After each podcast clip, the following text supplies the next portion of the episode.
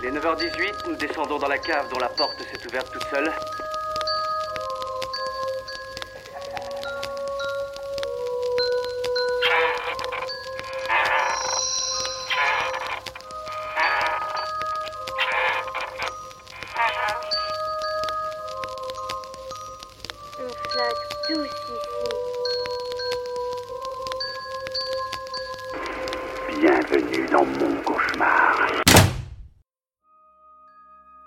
Bonsoir, bienvenue dans ce bonus d'Inspiré de faits réels. Je suis Mathias. Je suis Charles Eh bien, eh bien Charles, je sais que toi aussi tu avais envie de faire ce bonus puisque nous avons fait un épisode d'Inspiré de faits réels sur Massacre à la tronçonneuse. Et en fait, en faisant nos recherches sur Massacre à la tronçonneuse, on s'est dit Ah, ce serait quand même bien de regarder aussi tous les films de la saga, puisqu'il y en a euh, pas mal. Et malheureusement, nous n'avons pas eu assez de temps pour tous les traiter dans notre épisode d'Inspiré de réels, qui était déjà plutôt long. On a parlé du premier, de Toby Hooper, on a parlé de sa suite, Massacre à la tronçonneuse 2, toujours par le même Toby Hooper. Et maintenant, on va vous parler d'autres films, la suite de la saga, tous ces autres films que certains ont peut-être oubliés, des films qui sont aussi revenus dans les années 2000. Ces films-là, on va commencer par Leatherface, Massacre à la Ouais, tronçonneuse 3, Leatherface. Sorti en 90. C'est vrai que ça, ça faisait longtemps qu'on n'avait pas fait d'épisode bonus d'ailleurs, je suis en train de penser, depuis euh, Souviens-toi l'été dernier 2 et 3, C'est vrai, on, lesquels on avait bien rigolé. on a fait des, des, petits, des petites choses, des, des recommandations pour Halloween, des recommandations ouais, pour des le hors-série, confinement. mais... euh, Mais c'est vrai qu'un bonus sur un épisode, euh, c'était pas arrivé depuis Souviens-toi l'été dernier.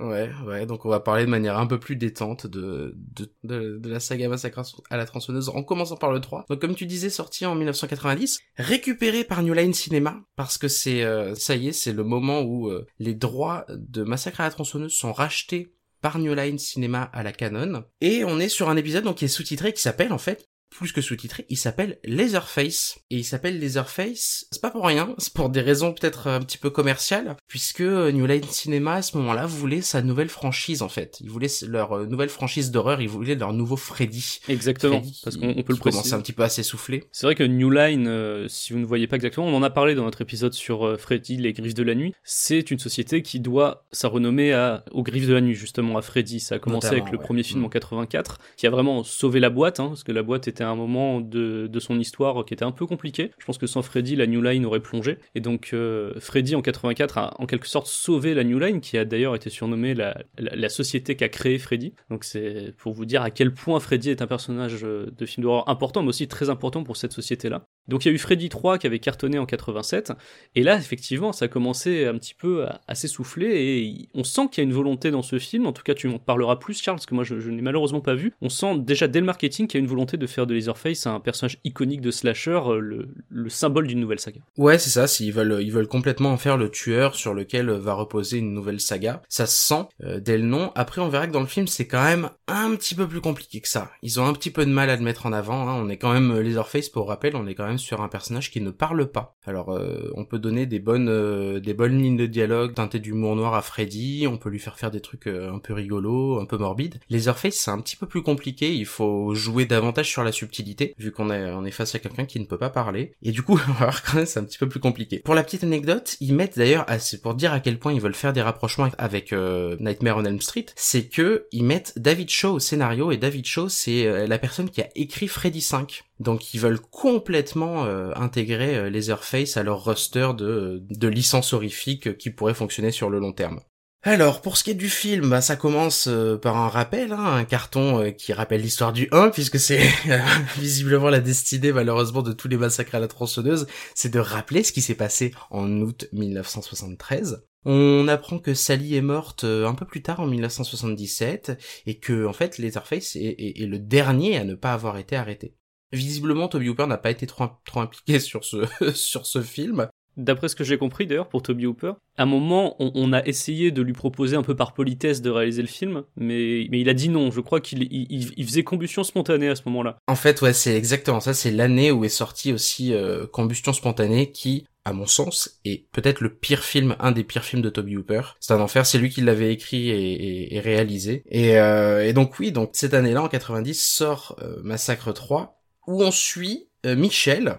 euh, Michel et son pote qui sont en voiture et qui sont en voiture et qui, qui rentrent dans le Texas. Euh, et en fait, euh, le, Michel doit apporter la voiture qu'elle est en train de conduire à son père euh, en Floride. Donc ils partent de Los Angeles, ils doivent aller jusqu'en Floride, ils passent par le Texas, et évidemment, comme vous vous en doutez, ils vont pas sortir du Texas, puisqu'ils vont se faire euh, méchamment attraper par plusieurs personnages, et notamment, et ça j'étais première euh, première chose qui m'a étonné dans le film, c'est que bon, ils s'arrêtent à une station-service, ça pas étonnant. Par contre, à la station-service, ils croisent Viggo Mortensen et il croise Viggo Mortensen et je, me souviens même pas l'avoir vu aussi jeune Viggo Mortensen en, en 1990 et euh, il croise Viggo euh, qui a l'air d'être un cowboy euh, mais ça va euh, un peu dragueur mais un peu gentil ça a l'air d'aller. Ils repartent ils ont quelques soucis avec le gars qui tient la, station essence ils repartent mais évidemment quand ils repartent ils se font poursuivre par une personne. On sait pas trop si c'est Viggo on sait pas trop si c'est le, le tenancier de la station service on a une référence évidemment au sol avec un opossum puisque ça va être encore plus que la tronçonneuse. Le truc de Massacre à la tronçonneuse, c'est d'avoir un opossum mort en référence au premier de 1974. Un tatou, tu veux dire? Un tatou. Ah oui, un tatou, oui. Ah oui, non, pardon, c'est vrai que c'est un tatou. L'opossum, c'est dans Dingo et Max, tu confonds les deux films. Ça-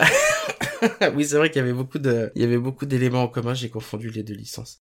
Et là, euh, enfin, nos deux, nos deux petits amis ont évidemment quelques soucis. Et sur qui ils tombent au moment où ils ont des soucis là, c'était la deuxième surprise. C'est la deuxième chose qui m'a fait apprécier ce film. Ils tombent sur Ken Foree. Est-ce que tu te souviens de Ken Foree, Mathias? Alors pas du tout. Le, le nom me dit vaguement quelque chose, mais tu, tu vas me dire dans quoi il a joué. Zombie de Romero, c'est c'est c'est c'est l'acteur principal, c'est le héros. J'avais oublié qu'il oui. s'appelait Ken Foree. Oui, d'accord, mais je, je vois maintenant, j'ai l'image en tête du monsieur. Et, et du coup, bah, on- il a pas joué que que que dans que dans Zombie de, de, de Romero. Mais du coup, on voit Ken Foree euh, rappliquer, euh, donne euh, des painkillers à euh, à Michel qui a eu un accident de voiture. Et c'est là que le film va commencer à euh, on va dire à s'accélérer un petit peu. On va avoir une scène, grosso modo, où Ken Foree se bat avec Leatherface, on va avoir des scènes comme ça, et en fait, évidemment, l'histoire va se répéter, à savoir que euh, les deux amis euh, euh, vont se faire capturer, enfin surtout Michel va se faire capturer, et cette fois, c'est Ken qui va essayer d'aller la, d'aller la sauver. On comprend que grosso modo, il est chauffeur, chauffeur de camion, mais qu'il a un passé. Il a clairement un passé militaire, et il y a, euh, une espèce de, ça me fait toujours rire quand ils font ça dans, les films, c'est-à-dire que il sous-entend qu'il a un petit passé euh, dans le militaire, et il sous-entend qu'il a déjà tenu des armes, et donc ce qui sous-entend évidemment son personnage de, son personnage de zombie chez, euh, chez Romero. Et on va se retrouver là, pour le coup, dans un environnement qui est un petit peu différent, puisque certes on est au Texas, mais on est dans un Texas qui ne ressemble pas au Texas de Massacre à la tronçonneuse, en tous les cas pas du 1, puisque on va se retrouver dans un espèce de bayou. On va se retrouver dans une espèce de bayou avec des marécages, euh, avec des arbres, des, des choses comme ça, et une maison un petit peu perdue évidemment au milieu de tout ça. Je vous raconte pas la fin évidemment si jamais vous voulez le voir, Euh, mais c'est un film que j'ai plutôt apprécié. En fait, j'ai j'étais euh, plutôt étonné de, de l'apprécier. Je trouve qu'il, alors c'est un film qui dit pas grand chose de plus que Massacre à la tronçonneuse. On va être honnête et ça va être le cas de malheureusement pas mal de suites, reboot, remake de Massacre à la tronçonneuse. C'est que finalement il en dit pas beaucoup plus que l'original, mais c'est un film que j'ai trouvé assez sympa, notamment parce que hum, il change un petit peu le, on va dire le prisme, à savoir que on n'est pas sur euh, un slasher avec une bande de jeunes, euh, on est euh, sur deux amis qui apportent la voiture, voilà, au père d'une d'une des personnes, Ken Foree qui qu'on croise là par hasard, qui va leur prêter plus que main forte, hein, puisque c'est c'est Ken Foree qui va faire une bonne partie du travail. D'ailleurs, on va avoir au moins deux combats, dont une revanche euh, Laserface contre contre Ken. Parce que Ken est un grand costaud. Hein. Si jamais vous le savez pas, il fait un, un bon mètre 95 aussi, donc euh, on a on a un petit combat de colosse. Et, euh, et c'est un film que j'ai plutôt euh, plutôt apprécié parce que euh, il sait il sait on va dire jouer avec les limites euh, un petit peu comme le faisait euh, Massacre à la tronçonneuse 2 sans tomber forcément dans le dans le grand n'importe quoi à un moment donné on a Leatherface qui se voit offrir une tronçonneuse chromée tout à fait magnifique et tout à fait euh, tout à fait brillante et on se dit ah d'accord ok là c'est le le petit clin d'œil à la on va dire au, au côté too much du du précédent épisode mais on est, on est un petit peu entre les deux. On est un petit peu entre le 1 et le 2 au niveau du ton. Et on va apprendre évidemment que Viggo Mortensen, en fait, euh, faisait partie des dégénérés. Et ça va être... Pareil, ça, ça va être un des éléments que j'ai trouvé plutôt chouette, c'est-à-dire que Viggo Mortensen, on va pas se mentir, il est plutôt beau gosse comparé au Sawyer. hein. C'est, c'est plutôt un BG, surtout en 1990. Et, euh, et du coup, on ne se doute pas au début qu'il fait partie des Sawyer et on nous présente, on nous fait une scène comme ça pour nous présenter que bah il est pas, euh, il a pas l'air euh, dégénéré comme les autres. Sauf qu'en fait, si. Et je trouve que ça, ça fait partie des quelques idées qu'apporte Massacre 3 que je trouve plutôt chouette. Donc j'ai, j'ai plutôt aimé le film. D'accord. Donc c'est pas la, la purge euh, comme on peut lire un petit peu partout sur net. Parce que moi, du coup, je, je, je le disais, je, je ne l'ai pas vu, mais j'ai vu beaucoup d'avis négatifs et des rumeurs Mhm. sur le film où Ouais, ouais, ouais. le, le réalisateur Jeff Burr aurait voulu qu'on retire son nom du générique, visiblement. Donc moi, quand je lis ces informations, je me dis, oula, ça doit pas être un bon film. Et effectivement, c'est Honnêtement, c'est pas dingue, mais ça va. comparé à ce qui arrive après, clairement, c'est pas le pire. Ah oui, alors on va passer tout de suite sur euh, le point difficile euh, de toutes les suites de Massacre à tronçonneuse. Massacre à tronçonneuse 4, la nouvelle génération. Ouais, voilà. Sous-titré la nouvelle génération. Sorti en 1994 et réalisé par Kim Henkel, Kim Henkel qui était donc le co-scénariste du premier Massacre. Réalisé et écrit. Réalisé et écrit. Et c'est important, on va le, voir par la suite. En fait, ce qui se passe, c'est que Massacre 3 euh, n'a pas connu un très grand succès, Leatherface n'a pas surperformé, donc la New Line va céder les droits. Euh, les droits vont être récupérés par euh, un avocat, Robert Kuhn, qui avait déjà collaboré avec Kim Henkel et, et Toby Hooper sur Massacre à la tronçonneuse un peu plus tôt dans l'histoire de la saga. Donc là, c'est Robert Kuhn en tant que producteur et Kim Henkel en tant que coproducteur, scénariste et réalisateur. Donc c'est un film plutôt personnel à la base. Ouais. Sauf que ça va être un petit peu plus difficile à regarder que ce, à quoi on aurait pu s'attendre. Ce film-là, je l'ai vu il y a quelques années avec toi, Charles. Ah bon, on l'a vu ensemble? On l'avait vu ensemble. Je l'avais acheté dans un Easy Cash, je crois. Je crois au Easy Cash de Montélimar sur la zone sud. J'étais euh, attiré par une pochette complètement what the fuck du DVD. Euh, Il y avait la tronçonneuse qui faisait office de rouge à lèvres. Et puis il y avait, Oui. il y avait donc Leatherface en travesti avec une tronçonneuse dans la main. Et il y avait ce casting incroyable. René Zellweger et Matthew McConaughey. Donc moi je vois cette pochette, je me dis c'est tellement n'importe quoi que je suis hypé, donc euh, on va le regarder, et je regarde le souvenir d'un film extrêmement mauvais. Ah, mais tu vois, c'est fou. Je l'ai, je l'ai revu là et j'avais oublié que je l'avais vu. Ah mais ça fait partie de ces films qu'on préfère oublier. euh. Moi malheureusement il m'a laissé un petit souvenir de certaines scènes de Matthew McConaughey qui ont fait vraiment des caisses dans, dans le film, dans le rôle du, du psychopathe. Ils, ils reprennent en fait la formule qui avait visiblement bien marché dans le 3 du mec plutôt beau gosse qui s'avère être un, Oui. un, un gros, un gros timbré. Là ça a l'air euh, d'être... euh, Bah là c'est la même chose avec Matthew McConaughey qui est en début de carrière, hein, comme René Zellweger, ils sont tous les deux en début de carrière, ce qui va causer quelques soucis d'ailleurs euh, pour la diffusion du film, puisque le film a été achevé de tourner et monté en fin 94, mais il est sorti, euh, on va dire, dans la distribution classique en 97. Donc il est sorti plusieurs années euh, après, euh, vraiment. euh, 97, dans j'ai vu c'est 95. Alors 95, il y a eu une première sortie limitée. D'accord. Et en fait, le film a été retiré, il est finalement ressorti euh, en août 97 euh, dans pas énormément de salles. Et en fait, tout ça à cause de la pression euh, des agents de Matthew McConaughey et René Zellweger qui voulaient un petit peu effacer ce film embarrassant pour. Ah. Surtout qu'ils avaient le, le même agent, hein, et donc ils sont tous les deux texans, ce qui explique aussi en partie pourquoi ils ont été approchés pour le film. Mais le, en fait, entre temps, ils ont tous les deux tourné dans des films qui les ont révélés au grand public. C'est-à-dire que avant que Massacre 4, la nouvelle génération, sorte, et ils commençaient déjà à avoir un début de hype, quoi. Donc pour pas ruiner leur carrière dès le départ avec ce film euh, qui est vraiment atrocement mauvais, il y a eu cette euh, méthode qui a été appliquée de décaler la sortie de Massacre à la tronçonneuse 3 en disant bon bah vous niquez pas leur début de carrière et ensuite vous pourrez, ben il y a aussi le côté où vous pourrez peut-être bénéficier de leur euh, du fait qu'ils soient déjà connus, sauf que ça ne s'est pas passé comme ça et le film n'a pas euh, n'a pas fonctionné puisqu'il a eu une, une sortie très limitée. D'accord. Mais on est sur un film, peut-être pour le résumer rapidement, on est sur euh, quatre jeunes qui partent de leur balle de promo, qui est en train de se terminer, qui sont en voiture et qui se perdent dans les bois et qui vont se faire massacrer comme les autres. Sauf que là, euh, on est honnêtement sur un, niveau de, bêtise dans les dialogues et les échanges et de parfois de méchanceté gratuite entre les personnages qui est quand même assez dingue. Qui est quand même assez dingue. Tu l'as revu toi du coup ou tu l'avais, euh, ou tu le fais sur, tu bases sur tes souvenirs? Oh non, je me base sur mes souvenirs, j'ai j'ai pas Ah, voulu, j'ai pas voulu revoir cette horreur, je, il faudrait me payer pour revoir euh, Massacre à tronçonneuse 4. Non, non, non, euh, sans façon, sans façon. La- la- le DVD est toujours quelque part là, hein, mais je, je, D'accord. j'ai pas, j'ai pas souhaité le lancer. Il y a, y a rien qui va. Je veux dire, en termes d'écriture, il y a absolument rien qui va. C'est-à-dire que même les personnages, la manière dont ils se perdent, on n'y croit pas. C'est vraiment étrange. Ils sont juste censés rentrer chez eux, on comprend pas trop, ils sont dans leur lycée, et ils arrivent à se perdre, à se perdre, euh, on passe complètement du, décor du lycée, qui a l'air quand même un petit peu en ville, euh, à la campagne, on comprend pas pourquoi. Il y a euh, un jumpscare, je me souviens là, euh, j'ai des réminiscences d'un jumpscare absolument débile, où c'est juste un sac plastique qui vole. Enfin, il y a tout un tas de trucs. C'est un film qui est vraiment embarrassant en fait, qui est vraiment embarrassant et qui devient de plus en plus embarrassant au fur et à mesure qu'il patine dans la smoule, c'est-à-dire que le film n'arrive même pas à avancer, il patine, il patine, il patine, jusqu'à un moment où on, a un personnage euh, dont on connaît pas trop les intentions qui nous dit euh, non mais vous savez, euh, vous connaissez ces hommes qui dirigent la planète dans l'ombre, eh bien c'est vrai. Et, et à un moment donné, dans la dans la scène, dans une scène des maisons euh, chez les euh, d'ailleurs c'est plus les c'est toujours les Sawyer je crois qu'ils s'appellent toujours les Sawyer mais c'est plus du tout la même composition de famille à mais c'est plus du tout ouais voilà c'est ça c'est plus toujours la même composition de famille. Euh, on va avoir des hommes en noir qui vont débarquer et en fait à la fin du film on va comprendre que tout ça était une expérience menée par les hommes en noir pour tester les limites des possibilités humaines en termes d'horreur ou une connerie comme ça c'est hallucinant parce que non seulement c'est bête, ça ne tient pas debout, mais en plus c'est jamais exploité, c'est-à-dire qu'il débarque comme un cheveu sur la soupe d'une soupe qui était franchement déjà dégueulasse, et, euh, et ça enlève le propos au film. C'est-à-dire que ça enlève le propos de Kim Henkel enlève le, les, propos qu'il y avait dans les premiers massacres, quoi. Se dire euh, non mais en fait tout ça euh, depuis le début c'était une c'était un complot du gouvernement pour tester les limites des gens ou des trucs comme ça. Enfin c'est. Je pense qu'il y a un manque vraiment, de rigueur.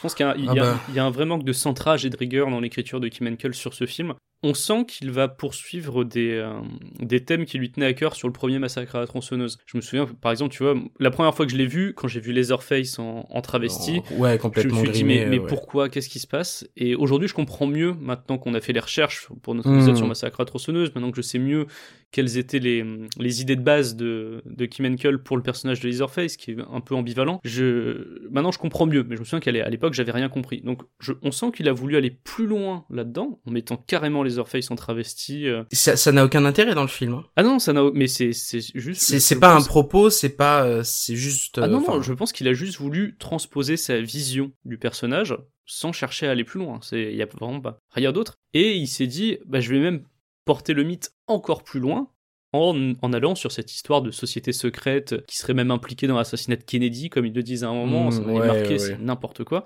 et d'aller dans ces développements super bizarres euh, qui sont euh, le fruit de l'imagination de Kim Henkel, mais que je pense Toby Hooper n'aurait pas accepté sur le premier massacre euh, mmh, où il y mmh, avait eu les, les, réunions au niveau du scénario. Et je pense qu'on pourra terminer là-dessus si jamais t'as pas d'autres choses à dire sur ce très mauvais film, c'est qu'à la fin Matthew McConaughey se fait buter par un avion qui descend bas, qui descend bas, qui descend, qui descend, qui descend pour le percuter dans le dos et pour remonter on comprend mieux pourquoi Kim Henkel n'a plus rien réalisé après. voilà, et on comprend aussi pourquoi après ça il n'y a pas eu de, de Massacre 5 et qu'il n'y a eu qu'un reboot, euh, remake reboot en, 2003. Voilà, c'est ce film-là, moi, dont je voulais parler. C'est pour ça que j'avais aussi grandement envie de faire ce, de, faire ce bonus. J'ai voulu regarder tout ce qui s'est passé euh, justement après Massacre à tronçonneuse 4, qui était, avant qu'on prépare l'épisode sur Massacre à tronçonneuse, le dernier film de la saga que j'avais vu. C'est-à-dire que je sais pas pourquoi, alors pourtant j'aime bien les films des années 2000, j'étais passé complètement à côté de tous les développements qu'il y avait eu dans Massacre à la tronçonneuse après les, à partir des années 2000. Et mmh. euh, il y, a, quelques mauvaises surprises, quelques bonnes surprises. À mon sens, Massacre à la tronçonneuse, le reboot de 2003 par Marcus Nismel, est une bonne surprise, mais on va en débattre. Euh, ah.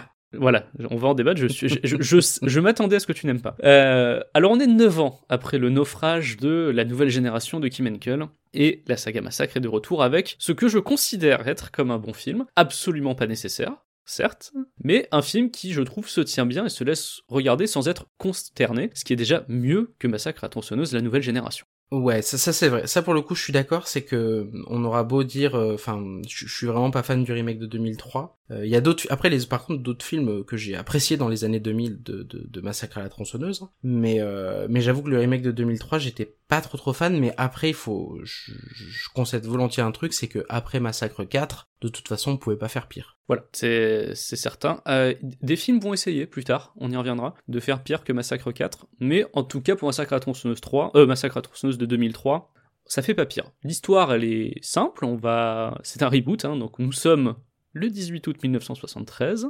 cinq jeunes sont dans un van sur une route du Texas. Parmi ces jeunes, il y a la final girl du film, Erin, qui est jouée par Jessica Biel, et son mec, qui est joué par Eric Balfour, qui sont donc les, deux acteurs un peu connus du film. Voilà, c'est vraiment ce duo-là qu'on connaît. Après les autres, bon, il y a Jonathan Tucker, il y a Eric Allerson et Mike Vogel, qui sont moins connus. Tu te souviens de Jonathan Tucker? Dans quoi il a joué récemment, dans un film qu'on a vu ensemble Jonathan Tucker a joué dans un film qu'on a vu récemment? Bah ouais. Il a joué dans quoi?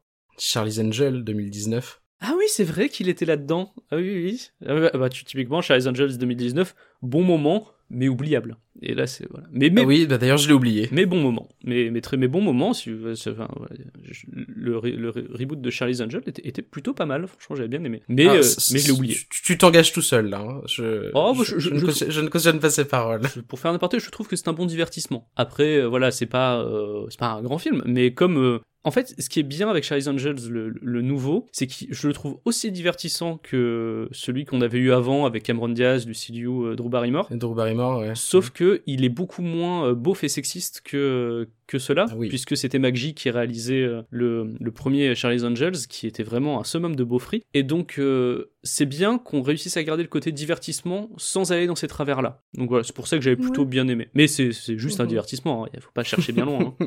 Bref, revenons sur euh, le massacre de Marcus Nispel. Donc, on est sur déjà un premier anachronisme dès le début, puisque le- le- les membres du groupe euh, de jeunes vont à un concert de Leonard Skinner en écoutant Oui. Sweet Home Alabama, qui n'était pas sorti en 1973. Mais bon, détail. Ça c'est pas grave. C'est un détail. Et ce groupe de jeunes euh, va prendre une jeune femme en stop, et non pas un jeune autostoppeur, comme c'était le cas dans l'original, qui a l'air euh, visiblement pas très très bien, qui est Ouais, elle, est, blessée elle est perturbée. qui est très perturbé, et à partir de là, l'horreur va commencer à arriver progressivement. Marcus Nispel, on ne le connaissait pas vraiment avant ce film, on le connaît pas vraiment beaucoup depuis non plus. Euh, c'est un réalisateur de clips à la base, euh, qui a fait donc pour des artistes américains, mais euh, qui a aussi fait des trucs pour Mylène Farmer, pour Etienne Dao. C'est vraiment un mec qui a cette capacité de s'adapter à l'ère du temps globalement, et c'est souvent ce qu'on lui demande, c'est un mec qui bosse plutôt vite et efficacement, c'est un, c'est un faiseur quoi, qui faisait surtout du film. Et ça va se sentir du, du clip. Et ça va se sentir dans sa réalisation qui a énormément de gimmicks visuels du début des années 2000 et je pense que c'est ça qui t'a pas plu C'est Charles. pour ça, et c'est pour, et c'est ça qui t'a plu. Et c'est ça qui m'a plu, voilà, moi je, je trouve ça toujours un peu marrant et, et un peu daté maintenant, mais je le vois avec une certaine affection. Ces gros zooms, ces flous un peu dégueulasses, la courte focale à tout va, les petites saccades pour le style, ce gore pas totalement assumé, c'est des choses, euh, ce qu'on est avant, euh, tout ce qui est hostel, hein, bien sûr. Donc ça avait, voilà, c'est- c'est des mêmes gimmicks qu'on avait vu dans La colline à des yeux d'Alexandre Aja, en fait, qui est sorti en 2005, donc deux ans après. Mm, ouais. Et il y a aussi, euh, parce que on est dans un euh, remake, euh, plutôt reboot, parce qu'il va y avoir une suite, euh, il y a quelques plans qui font référence au cinéma des années 70, aux originaux, c'est-à-dire qu'on va voir quelques... La manière de filmer les intérieurs rappelle le massacre à la tronçonneuse de Toby Oui, Hooper. vite fait. il- au, dé- au début, il y a un, un plan sur le van qui est en train de rouler, qui Voilà, fait qui même. explicitement référence au voilà au van de profil avec un large une large place laissée au ciel. Enfin voilà, on va avoir des références visuelles au- à l'original. Le dire. personnage du connard à lunettes, par exemple, ressemble beaucoup à des personnages du 1, enfin du, de l'original. Et la manière de filmer son visage en légère contre-plongée avec une petite, euh, avec une Mhm. focale un petit peu chelou, euh, voilà, qui est, qui est un petit peu nerveuse, ça rappelle un peu le Toby Hooper, euh, voilà, c'est certains plans qu'on pouvait voir à l'époque qui étaient dus à la promiscuité dans le van dans l'original, puisque on rappelle que c'est un film avec très peu de budget et qui filmait littéralement dans le van. Mais là, on sent que c'est fait exprès, voilà, pour rappeler ça. Donc voilà, il y a des petites touches comme ça où il essaye de rappeler le, le film dont il s'inspire. Euh, Marcus Nispel va réaliser plus tard le remake de Vendredi 13, qui a pas été très apprécié non Oui. plus. Mais d'ailleurs, je crois que même l'auteur en fait hein, du du film euh, de 2003 est aussi un adepte des remakes. Il avait déjà écrit des remakes. Voilà, donc on, Il va, il allait écrire d'autres remakes. on est sur des gens qui vont se spécialiser dans ce domaine-là. C'est présenté comme un remake. euh, moi, je le vois globalement comme un remake, mais il y a, il y a eu des moments où j'étais devant le film où je l'ai vu un peu plutôt comme une relecture, parce qu'il va prendre pas mal de distance avec l'original. Ben, déjà, il n'y a pas de scène euh, qui se passe autour d'une table, il n'y a pas de scène de dîner à la fin. Donc c'est, oui, pour moi aussi, c'est quand même plus une, grande relecture de, du massacre original que, qu'un vrai reboot ou un vrai remake. Surtout que la scène de, de repas, on va la, on va la voir dans la suite en 2006, qui est une préquelle. Donc, euh, il- on a, en fait, j'ai eu l'impression qu'avaient été éclatés les moments iconiques de l'original dans ces deux films. qui sont euh, produits par les mêmes personnes, hein, euh, Oui, voilà, c'est ça. à savoir Michael Bay. D'ailleurs, ça devait être une trilogie. hein. Ah oui? Ouais, ça devait être une trilogie, mais euh, manque. euh, Enfin, à mon avis, ça, ça a été compliqué à tous les niveaux parce que ils ont fait celui de 2003, celui de 2006 se passe. La storyline se passe avant celle de celui de 2003. C'est une préquelle. Il s'appelle Le Commencement et ça se passe avant celui avant le reboot. Et, euh, et je pense qu'ils avaient plus. euh, Enfin, ils savaient plus où. Si à un moment donné, quand ton numéro 2 se passe juste avant le 1, je veux dire, s'ils avaient fait l'histoire dans l'ordre, pourquoi pas? Mais là, je vois mal comment ils auraient pu raccrocher les wagons et euh, de toute façon, ça avait pas trop, ça avait pas suffisamment marché, je pense. Oh bah ils auraient pu raccrocher les wagons avec Massacre à la tronçonneuse 3D qu'on verra plus tard, qui, est, qui, est, qui est un autre souci. Mais en tout cas sur ce film-là, on va reprendre la même structure euh, globalement que l'original. C'est à peu près la même dramaturgie de, que, que ce qu'on a vu jusqu'ici. C'est un peu conçu de la même manière. Ouais, oui et non. Enfin, il y a des trucs. Il y, a- il y a beaucoup de modifs. Hein, le, voilà, le Il y a de jeunes, ouais, c'est pas ouais, le il y a même. beaucoup de euh, voilà. modifs, puis même euh, on, on nous fait pas monter là. Alors forcément, le massacre à la tronçonneuse a, a déjà eu lieu à ce moment-là, donc euh, donc on veut voir sans, doute qu'on voulait voir une tronçonneuse un peu plus tôt, mais là la tronçonneuse arrive bien plus tôt dans le film. Oh oui, bah en fait elle remplace le, elle remplace le marteau. Hein, C'est-à-dire que Elle remplace le marteau, ouais. au lieu d'avoir le premier meurtre au marteau, on l'a euh, à la tronçonneuse direct. C'est pas la seule différence, en a beaucoup. euh, Il y a plus de personnages handicapés, par exemple. Je sais pas si Ouais. les années 2000 n'aiment pas les personnages handicapés, je n'en sais rien. Et c'est beaucoup plus typique du slasher débilos des années 2000. On est, c'est beaucoup moins Ouais, âpre, ouais. je trouve, film. Non, puis enfin, en fait, c'est un, à, à l'image, il y a une scène qui, à mon avis, euh, symbolise l'intégralité du film. C'est que très rapidement, mais vraiment, on nous présente Leatherface. Cinq minutes plus tard, Leatherface enlève son masque.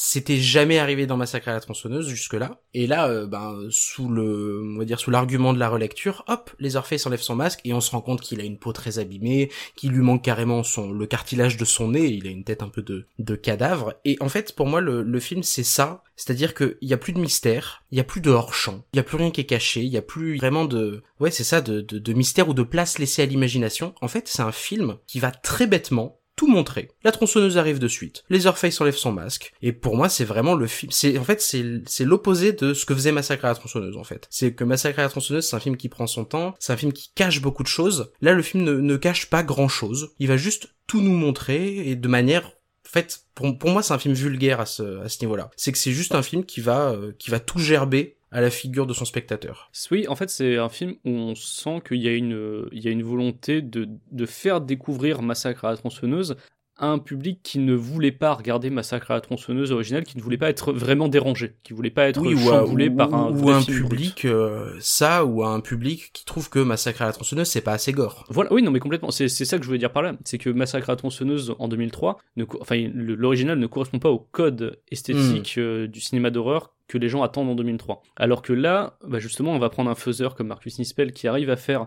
exactement ce qui correspond à l'ère du temps, et on lui dit, tu prends Massacre à la tronçonneuse, tu en fais un pur produit des années 2000.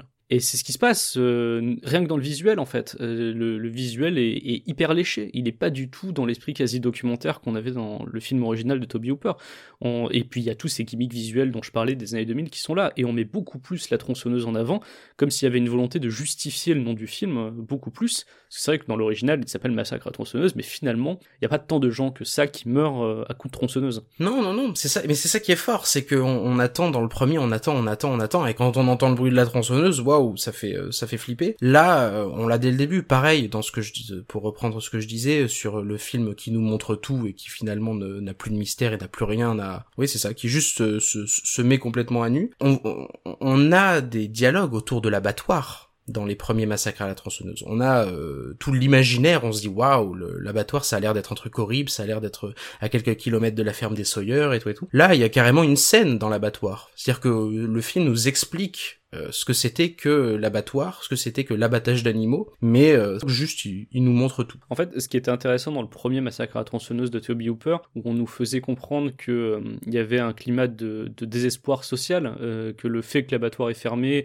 ça ait vraiment des conséquences terribles pour la famille Sawyer, et que c'est ça qui va les, les faire euh, sombrer peut-être en partie dans le cannibalisme et dans le meurtre, etc., et qui va vraiment dégénérer totalement la famille. Ici, on sent que euh, cette trame de l'abattoir qui ferme et de la technologie qui arrive est uniquement une origin story. C'est purement cosmétique. Il n'y a pas de réflexion dessus, effectivement. C'est un des nombreux soucis euh, de ce film, qui est un, un produit extrêmement lisse, finalement. Mm. Mais euh, je pense qu'on lui en demandait pas plus. Le cahier des charges, euh, enfin déjà quand t'es produit par Michael Bay, euh, l'idée c'est de faire un grand divertissement. Et là, c'est exactement ce qui va se passer. Malheureusement.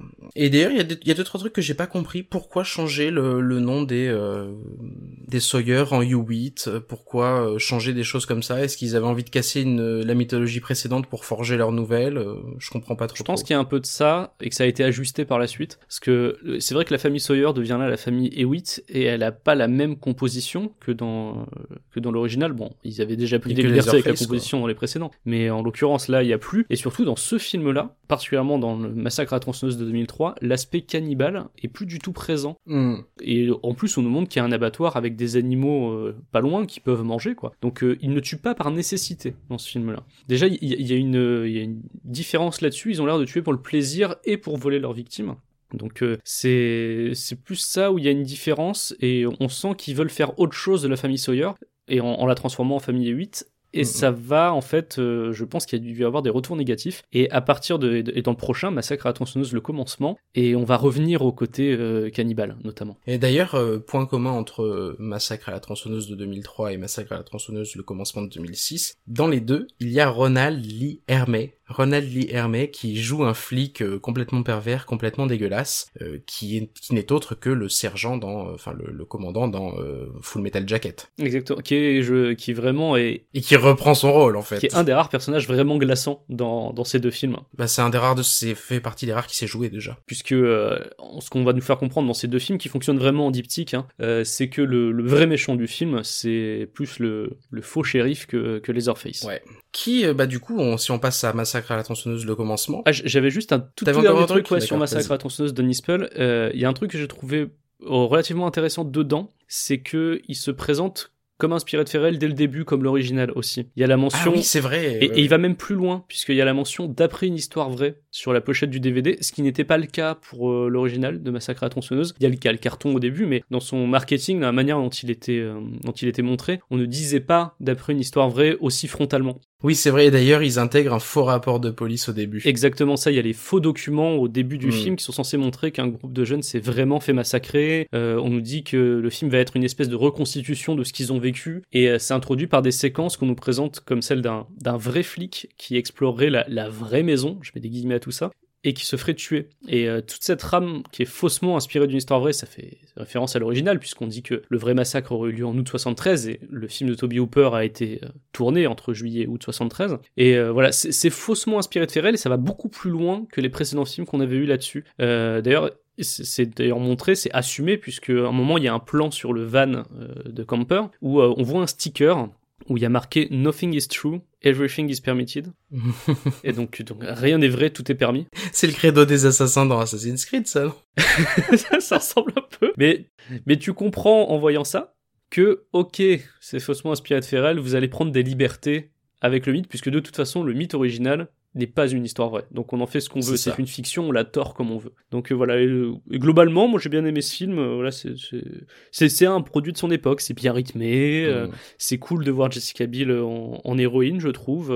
L'atmosphère a bien fonctionné, et surtout, il y a un truc dont j'ai pas parlé, c'est que même si le film, je dis qu'il est lisse, etc., il y a quand même un vrai travail sur le fait de le rendre vraiment craspec, assez poisseux, moite et sale. Et c'est vraiment un film où il y a déjà très peu de notions d'hygiène, mais quand, quand tu vois les images, t'as un peu envie de prendre une douche euh, après l'avoir vu, quand même. C'est vraiment crado par moment. Euh, et pour ce qui est du suivant, du coup, Massacre à la tronçonneuse, le commencement en 2006, eh bien là, je le dis tout de suite, j'ai davantage apprécié celui-là. J'ai davantage apprécié ce film. Oh, quelle Et surprise, je suis estomaqué.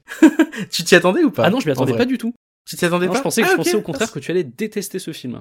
Eh ben non. Eh ben je vais te dire pourquoi j'ai davantage apprécié ce film et pourquoi je pense que peut-être que celui-là est passé un petit peu incompris. Et peut-être euh, il, est aussi passé, on, va revenir dessus, il est passé un peu à côté de son sujet aussi, mais je pense qu'il a aussi en partie été incompris. Euh, on est du coup sur, en 2006, euh, sort ce Massacre à la tronçonneuse, le commencement, qui du coup, est une préquelle au reboot de 2003. Euh, C'est réalisé par Jonathan Liebesman. Ça commence en août euh, 1939, donc on est bien dans une préquelle. Euh, mais l'action en fait va se passer euh, en réalité en 1969, donc c'est-à-dire quatre ans avant les événements du massacre à la tronçonneuse que l'on connaît. Et on va avoir un changement assez radical dès le début, c'est-à-dire que jusque-là, D'ailleurs, on n'est pas revenu dessus pour le film de 2003, mais on, on, est face à des personnages dont on voudrait nous faire croire que ce sont des jeunes des années 70, alors que ce sont juste des jeunes des années 2000. Ils arrivent jamais à installer le fait que ça se passe vraiment dans les années 70, à mon sens. C'est vrai, pour Jessica Biel, tu la vois arriver avec son crop top et tout. Enfin non, avec son, c'est même pas un crop top, c'est. Et puis la, c'est un haut noué au-dessus du nombril. On est vraiment full période Britney Spears, tout, tout ça quoi. Y a, y a rien à voir, rien à voir. Et, euh, et d'ailleurs, bah, ils, ils, essaient à peine de nous les, ils essaient même pas de nous les faire passer pour des hippies.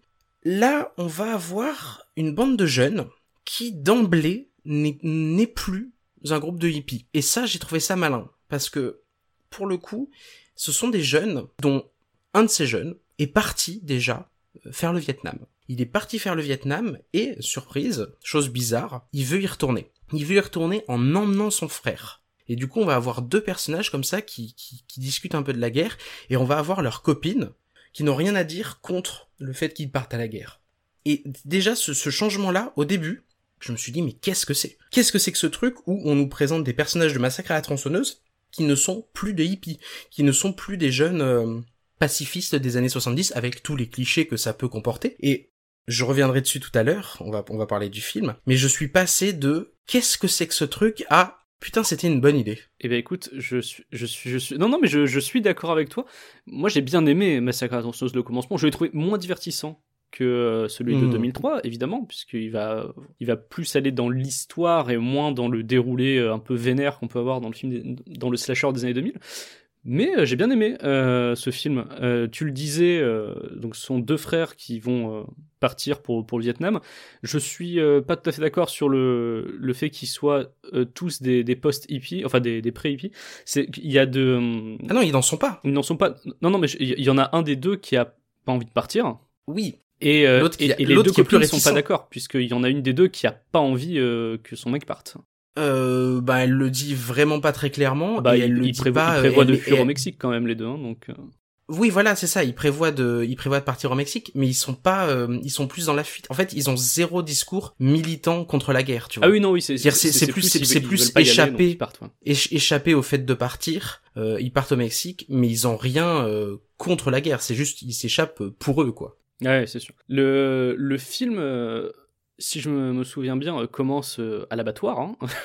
Euh, ouais, ouais, ouais, c'est ça. Donc, euh, en fait, au même moment où on a donc ce, ce groupe de jeunes qui est sur la route, il y a Leatherface qui perd son job euh, à l'abattoir et son oncle va tuer le shérif d'emblée de, de jeu. Et c'est là qu'on comprend pourquoi dans le massacre à la tronçonneuse de 2003, le euh, grand méchant de la famille euh, est le shérif. En fait, ce n'est pas le shérif, c'est juste qu'il a tué le shérif et qu'il a euh, volé son uniforme. Il a pris son nom et il a pris son uniforme, Donc tout voilà. simplement. Donc les jeunes vont être, euh, comme on peut s'en douter, victimes d'un accident de la route et ils vont être interceptés par le shérif et finir par mourir les uns après les autres. Ça, c'est la base du film, en gros. Ça, c'est la trame du début. Alors tu le disais, c'est réalisé par Jonathan Liebensman qui avait fait un film qui avait un petit peu marché, je crois, qui s'appelait Darkness Falls, en tout cas qui avait été remarqué. Et euh, il fera ensuite La colère des titans et les tortues ninja en 2014. Donc c'est un réalisateur qui euh, pas euh, qui, à ce moment-là de sa carrière a fait de l'horreur mais qui plus tard va vachement se diversifier. Et donc l'idée que, que va défendre Jonathan Liebesman dans ce film, c'est comment est-ce que le jeune Thomas Hewitt, puisqu'on apprend son nom, il s'appelle Thomas Hewitt, va devenir Leatherface. Et ensuite euh, comprendre l'histoire de sa famille. Il, va y avoir une contradiction d'emblée avec le remake, euh, comme je disais tout à l'heure, c'est au niveau du cannibalisme. Là, on nous fait bien comprendre que c'est par nécessité au début et qu'ils vont manger de la viande humaine. Ce qui ne paraît pas cohérent avec le fait qu'il y ait toujours des animaux dans l'abattoir euh, abandonné d'ailleurs, mais ça va essayer de nous faire comprendre pourquoi ils sont devenus cannibales. Même si les raisons sont un petit peu, euh, au final, assez floues. La première heure du film est pas super rythmée, c'est vraiment de l'exposition, et je pense que c'est ça qui a dû te plaire, euh, Charles, c'est qu'on prenne le temps de vraiment nous installer les personnages. Pas trop trop, non, pas, c'est pas tellement ça, parce que je trouvais que de toute façon, enfin, tous les films massacrés à la tronçonneuse, c'est vrai qu'on on l'a pas mentionné, mais depuis le premier, il y a aucun film, et il y a aucun film massacre à la tronçonneuse qui dépassera les 1h40. Ah oui, c'est Et des je trouve que ça, ça reste, euh, pour le coup, ça reste, on va dire, relativement honnête dans la proposition, c'est qu'on va avoir des films qui vont faire entre 1h20 et 1h40. Et, euh, et c'est vrai que moi, à la limite, le, le- la scène, euh, enfin tout ce qui est scène d'exposition, tout ce qui, j'ai trouvé ça trop long hein, dans euh, Massacre 2006. euh, j'ai trouvé ça beaucoup trop long et, euh, et honnêtement, je me suis ennuyé. Non, je, je dis pas que c'est un, je dis pas que c'est un très bon film, hein, parce qu'il y a, il y a plein de trucs que j'ai pas aimé, notamment le fait que on, on nous trouve une origin story à tout ce qu'on voit dans le remake de 2003. Et comme je n'ai rien eu à faire, mais vraiment rien du tout eu à faire du remake de 2003, avoir des bouts d'origin story de pourquoi un tel a perdu ses jambes, pourquoi un tel est devenu shérif, pourquoi j'en avais rien à faire. Mais vraiment rien à Et faire. qui est cette personne, la voisine en surpoids? Ah, ça- ça- Voilà, on s'en fout. on s'en fout. C'était pas important, effectivement. Donc, passé cette première heure pas euh, giga rythmée, hein, vraiment quelques longueurs, on arrive sur une dernière demi-heure qui est un vrai déferlement de violence, euh, full torture porn. Euh, on a découpage à vif de, de bouts de peau, euh, donc euh, tronçonnage d'abdomen avec les tripes qui volent, des gros plans sur une tête dont le visage a été enlevé, et comme tu disais, un tranchage de jambes euh, à la tronçonneuse assez crado, une gorge tranchée en gros plan. C'est- Et gratuit. Ouais, tout est, il y a plein de trucs qui sont gratuits. Tout est gratuit. C'est vraiment violent. En fait, comme le Massacre à la tronçonneuse de 2003, ce sont des films qui vont euh, vraiment préfigurer la, la grosse vague de torture porn qu'on va se prendre par la suite. Hmm. Ça reste plus Ouais. léger hein, que, le, que les sauts et les hostels, bien sûr. Mais euh, Mais là, on est- on est même complètement dedans. Hostel, c'est 2005, si je dis pas de bêtises. exactement, euh, enfin, je je- j'ai plus la date exacte, mais oui, c'est sorti entre les deux films, il me semble. Et donc on sent que voilà, il y a eu, il y a eu euh, l'amorce avec euh, le massacre de 2003 qui était assez vénère déjà, et sur le 2006, là on lâche la bride. On y va à fond. Ouais, euh, ouais, ouais. Donc euh, voilà. Tout en nous mettant des éléments en plus sur le lore euh, global de Massacre à tronçonneuse, avec la faillite de la ville, la naissance de Leatherface, tout ça, tout ça. Mais euh, vraiment, la dernière demi-heure, ça va être euh, full violence. C'est peut-être le film le plus violent de la saga, je pense, visuellement. C'est pas impossible, ouais, c'est peut-être un des plus violents de la saga. Et, et je vais te dire pourquoi j'ai aimé ce film maintenant, puisqu'on l'a, on l'a, on l'a résumé, on, on a donné les grandes lignes. Au début du film, on a, euh, on a une référence au plan d'Apocalypse Now, euh, qui est fait carrément sous forme de vanne, hein, qui est littéralement une forme de vanne, c'est-à-dire que le, le gars qui veut, le frère qui veut retourner à la guerre, on le voit sortir de l'eau de sa piscine avec le visage comme ça, euh, tout doucement, à la manière ben, du plan iconique d'Apocalypse Now. Et ce que j'ai aimé dans ce film, c'est qu'en fait, ce jeune qui veut partir à la guerre, il va traverser la guerre aux États-Unis. C'est-à-dire qu'il va traverser un contexte de guerre aux États-Unis et il ne va pas en réchapper. Il ne va pas en réchapper parce que surprise, hein, évidemment, il y a. euh, Alors il y a même pas de Final Girl d'ailleurs, si je, si dis pas de bêtises dans celui-là. Tout le monde claque dans ce film et, et j'ai trouvé ça vraiment habile. C'est-à-dire que euh, des personnages qui ne sont pas euh, foncièrement contre la guerre du, du Vietnam, un qui hésite, enfin qui hésite à partir, on voit qu'il est un peu, il hésite à accompagner son frère, un qui est complètement pour euh, repartir et qui a vraiment envie de repartir à la guerre, et ben toutes ces personnes-là, elles vont finalement vivre quelque chose qui est euh, du niveau d'horreur d'une guerre au Texas, sur le sol américain, et aucune de ces personnes ne va en réchapper. Et je trouve que c'est vraiment le truc intéressant en fait du film, le truc qui m'a fait, on va dire, euh, apprécier ce film, c'est que pour la première fois depuis un moment, on a un message qui se rajoute au message du massacre à la tronçonneuse originale. À la fin, à la toute, fin du film, dans la dernière séquence, on va avoir une, une sorte de reprise du plan de début, euh, où on a le jeune, euh, le, jeune gars qui sort sa tête de l'eau de sa piscine à la manière d'Apocalypse Now. À la fin du film, on a la, ce qu'on pense être la Final Girl qui se planque dans la boue et dans l'eau, qui est recouverte de boue et de sang, et dont on voit pareil euh, la tête et le haut du corps dépassés de la flotte. Et là, c'est le vrai contexte de la guerre. C'est-à-dire qu'au début, on a le jeune qui joue à la guerre. Il joue à la guerre, il joue à, euh, il joue au film, il joue au film de guerre. Ils, ils vont passer par un truc qui va être du niveau d'horreur de ce qu'est la guerre, et ils vont être vraiment recouverts de cette boue, vraiment recouverts de ce sang, du sang de leurs amis, sur le sol américain, et aucun d'eux ne va en réchapper. Et on a des références visuelles rapides en début et en fin à Apocalypse Now, et j'ai trouvé que ça, pour le coup, c'était un truc qui, dans Massacre à la tronçonneuse, euh, ben, venait rajouter, on va dire, un message à l'original, et du coup, ce, comment ce, reboot, enfin, ce- cette préquelle de reboot, je l'ai plutôt apprécié parce que je trouve qu'elle rajoute vraiment quelque chose aux au films originaux. C'est vrai que vu comme ça, effectivement, je, je n'avais pas vu comme ça. Moi, je me suis euh, globalement ennuyé devant le film parce que voilà le full déballage de torture porn à la fin. Moi, je suis pas client de, de ce genre de truc et même que j'ai. Mais il sert, c'est là qu'il sert, Oui, tu non, mais vois. c'est- que le, le- le full déballage de torture ouais. porn, euh, il sert parce que ce gars qui veut partir à la guerre, il va se faire torturer. Il va se faire torturer, attacher et torturer, et, et il va, euh, il va passer de de, de la guerre, on va dire, même s'il a, visiblement déjà fait une partie du Vietnam, il va passer de cette guerre un peu théorique ou de cette guerre où il est en position de domination aussi, puisqu'il est en position de euh, c'est moi qui ai le meilleur équipement, euh, c'est moi, enfin dans, dans la guerre de, du Vietnam, c'est les Américains qui avaient euh, qui avaient l'avantage technologique. Il passe de ça à celui qui est finalement ben, le, le soumis en fait dans le conflit. Il devient le soumis du conflit. Et en étant le soumis du conflit, il se rend compte que c'est pas drôle et que c'est horrible et que d'ailleurs il, il va pas y survivre. Ah mais c'est vrai que ces références à la guerre, t'as raison. Maintenant que tu me parles de ça, je, je, je les vois beaucoup plus clairement. Déjà rien que le fait de d'avoir euh, comme en, dans un des personnages principaux un des acteurs de Full Metal Jacket. Et il y a il y a aussi cette scène euh, qui fait beaucoup plus sens, c'est qu'un un moment de bascule du film, qui est une scène d'entraînement forcé. Euh, justement, oui, exactement. On, on, force un des deux, euh, un des deux jeunes euh, à faire, à faire des pompes en, le, en lui foutant des, des grands coups dans le dos. Euh, je comprends mieux, ouais, du coup, la, la métaphore. Euh, on sent qu'au début, ça c'est quasiment dans leur première rencontre avec la famille euh, tronçonneuse, on sent qu'on est encore à l'entraînement avant d'arriver Oui. sur la dernière demi-heure qui est vraiment la guerre.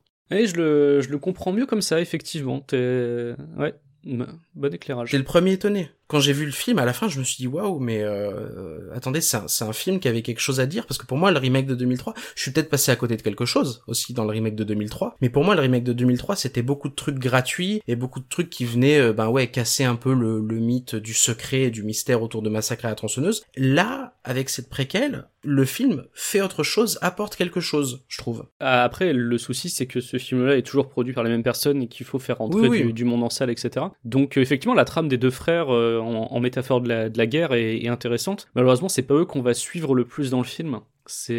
On va surtout suivre euh, le personnage incarné par Jordana Brewster, donc qui euh, joue Mia Toretto dans la saga Fast and Furious et, euh, et qui est qui est aussi mannequin, qui joue le rôle principal et qui euh, bon clairement est pas très impliqué euh, dans, dans son jeu d'actrice. Et donc c'est surtout elle qu'on va suivre et c'est pour ça je pense que je me suis globalement un peu ennuyé parce que bah elle transmet pas grand chose à l'écran. La réalisation était assez générique globalement voilà. Ah oui, oui, je- la mise en scène est vraiment quelconque, ouais. alors, Ouais, par, par contre, effectivement, j'avais bien aimé le l'ultime scène avec un dénouement plutôt cruel, pour, même pour un massacre à la tronçonneuse. On nous fait croire que, en fait, non. qu'il va y avoir une Final Girl. C'est c'est vraiment, c'est ça, c'est méchant, tu vois. Et j'ai trouvé ça. euh, c'est méchant, ça- mais ouais, encore une fois, c'est ça. Pour moi, c'est c'est un film qui parle de la guerre et on ne réchappe pas à la guerre, quoi. C'est ça. Ouais, non, c'est c'est bien. C'est ouais.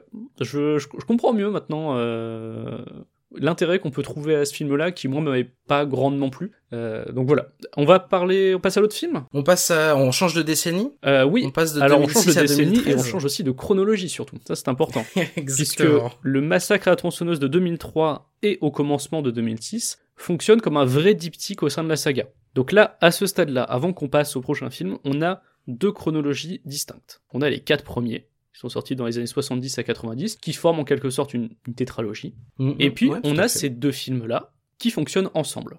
Et là, ça va devenir plus compliqué. Avec Texas Chainsaw 3D, sorti en 2013. Car Texas Chainsaw 3D est présenté comme une suite directe du premier Massacre à la tronçonneuse de Toby Hooper. C'est-à-dire qu'on va effacer tous les films de la saga, ce qui est, ce qui est quand même assez ambitieux, et on va raccrocher les wagons avec le film de 1974. Mais comme nous sommes en 2013, il va y avoir de la 3D dedans. J'ai repéré un ou deux plans, genre, qui utilisent vraiment la 3D. Il y a De- du jet de tronçonneuse. des plans euh, complètement abusés. euh. donc l'affiliation va être totale puisque le générique s'ouvre directement sur des images du film original. Oui, c'est vrai, ouais. C'est Mm, une mm. des scènes réussies du film, je trouve. C'est on donc on, on revoit. C'est c'est le générique. C'est peut-être la seule scène réussie du film. On va y revenir. Mais euh, donc ça s'ouvre sur des images du film original au moment où Sally a réussi à échapper au Sawyer. Donc on a un long générique qui va réutiliser euh, beaucoup d'images marquantes du film original de Toby Hooper.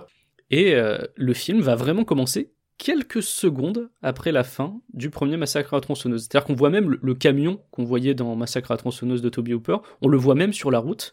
Et là, on va suivre le shérif qui euh, intervient euh, à la maison euh, des Sawyer. Donc les Hewitt, c'est fini, hein, là c'est vraiment les Sawyer. On retrouve les Sawyer du premier film.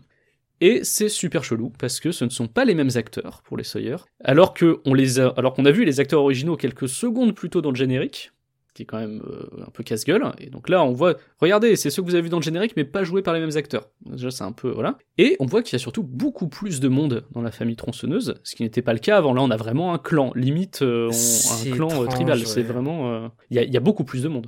À, la limite, je comprends parce que du coup, ça, ça va servir un petit peu le reste du propos du film et on a l'impression qu'il s'est pas écoulé quelques secondes, mais plutôt quelques minutes, peut-être une demi-heure, pendant laquelle euh, euh, le reste de la famille qui habitait autour est un peu venu à la rescousse. Je ne vois pas l'intérêt d'avoir rajouté tous ces gens dans la maison. Je ne vois vraiment pas l'intérêt, si ce n'est du coup rajouter une femme et un bébé qui, elles, vont servir en l'occurrence à la suite du film. Et des caméos, parce que je crois que le mec qui joue euh, Chop Top dans le 2 est de retour vite fait euh, à l'écran, tu vois. Ah. Mais c'est vraiment euh, gros clin d'œil appuyé. C'est pas le premier. Euh, il va y en avoir beaucoup Ouais. dans. Enfin, c'est c'est un des premiers. Et il va y en avoir beaucoup dans le film. Des gros clins d'œil appuyés. Genre vraiment en mode on te tape dans les côtes en mode Eh, t'as vu? C'est c'est machin du premier. Donc non, c'est. Ça commence comme ça. Ensuite, les habitants de la ville la plus proche, puisque visiblement il y a une ville la plus proche. C'est ce qui n'était. euh, Voilà. Jusque-là, euh, on pensait vraiment que la Ils maison des isolés, était vraiment euh, perdu, perdu, perdu, euh, loin de la ville. hein. Mais bon, là visiblement, il y a une ville proche. Les habitants de la ville euh, découvrent l'affaire et veulent se faire justice eux-mêmes, donc ils vont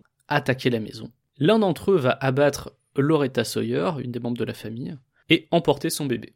Flash forward 20 ans plus tard. Le bébé a grandi, il est devenu la très jolie Heather, jouée par la non moins jolie Alexandra Daddario, que on voit actuellement dans euh, la série Why Woman Kill et qui avait euh, eu un petit rôle aussi euh, dans, euh, dans la série True Detective dans la saison 2 et on l'a vu Ah, aussi au cinéma dans, dans. Jackson, on l'a vu dans Alerte à Malibu avec Dwayne Johnson. eh oui. Donc euh, voilà, c'est une, une actrice euh, qui, est, qui est plutôt sympathique et qui là ne va pas aller dans le registre de la comédie, ce qu'elle fait depuis ces dernières années, mais qui va euh, là aller en tant que final girl d'un film d'horreur, pourquoi pas? D'ailleurs, énorme problème. Hein. Je sais pas si tu as noté, mais euh, on, on est sur à un moment donné dans le film, ils vont utiliser des iPhones de 2013, enfin des iPhones de 2012. Oui, c'est j'allais revenir, énorme problème puisque Alex, on, on nous dit que ça s'est passé en 73, que du coup la suite du film se passe de nos jours, sauf que Alexandra Daddario, elle est née en 86. Elle est beaucoup beaucoup beaucoup trop jeune.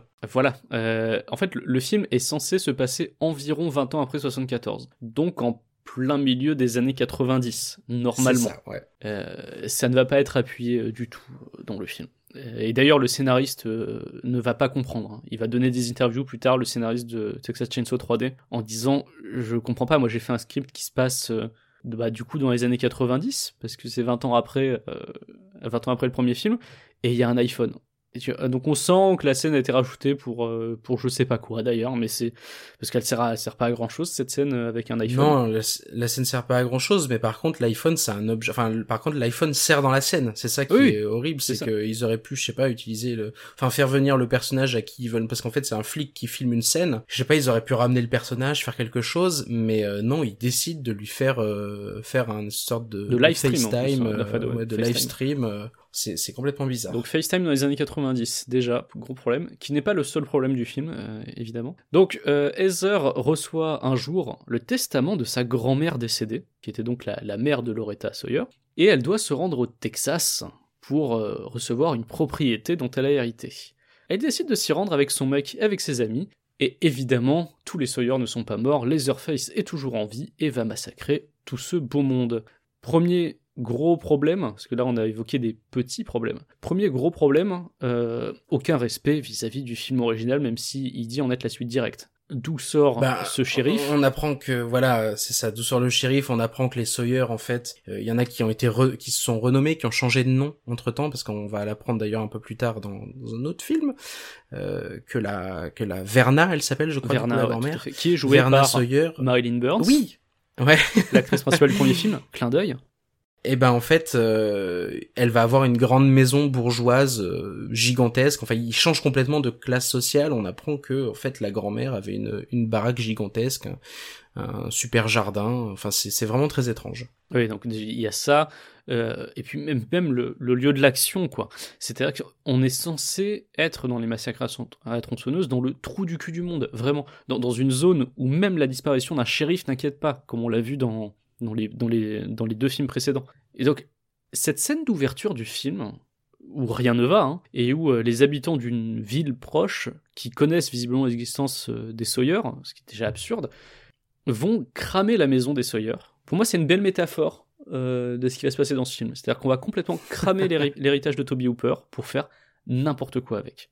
Ce qui est très étonnant, parce qu'en fait, c'est un film qui, euh, qui va vraiment le cul entre deux chaises. Il y a de ce côté-là Ouais. cette absence totale de respect pour le film original, et de l'autre côté, ils vont se faire chier sur plein de trucs pour singer l'original. Ils vont aller rechercher Gunnar Hansen, l'interprète original de Leatherface. Donc, alors, sur le principe, moi, un acteur qui a vieilli pour jouer un personnage qui a vieilli, je trouve ça pas mal en soi. Bah oui, oui, oui, non, c'est plutôt logique de le faire jouer. euh, on voit qu'il a la barbe blanche dessous, on voit que les orphelins ça vieillit, quoi. Et là, on sent que c'est uniquement pour mettre le nom de Gunnar Hansen au générique et euh, dire, eh, vous voyez, on est quand même, euh, on a quand même un vrai intérêt pour le film original, quoi. Donc t'as aussi le tatou mort, comme d'habitude, quand ils arrivent dans la ville au Oui. Texas, la ville de Newt, donc. Le fait que le job de l'héroïne euh, Alexandra Daddario, Daddario ce soit de couper de la viande dans un supermarché. Donc voilà, clin d'œil, clin d'œil, l'abattoir. Euh, le code de sécurité de la maison, ils vont même jusque là. Oui, Le code de sécurité date. de la maison, c'est la date de la fuite de Sally et de l'attaque de la maison des Sawyer, quoi. C'est 08-19, donc 19 août. C'est n'importe quoi. Et t'as aussi un plan de contre-plongée sur le cul d'une actrice en short qui rappelle le fameux plan iconique avec la balançoire euh, dans le premier sacre à la tronçonneuse. On a des crochets de boucher. On a une meuf vivante dans un frigo aussi. qui va se faire tirer une grosse bastos dans la tête immédiatement. Voilà, et donc Marilyn Burns qui joue la, la grand-mère des heures. On a vraiment beaucoup de petits détails pour euh, nous faire des gros clins d'œil en disant Eh, regardez, vraiment, euh, on a un peu de respect pour l'original, alors qu'en fait, ils passent leur temps à le savater pendant tout le film.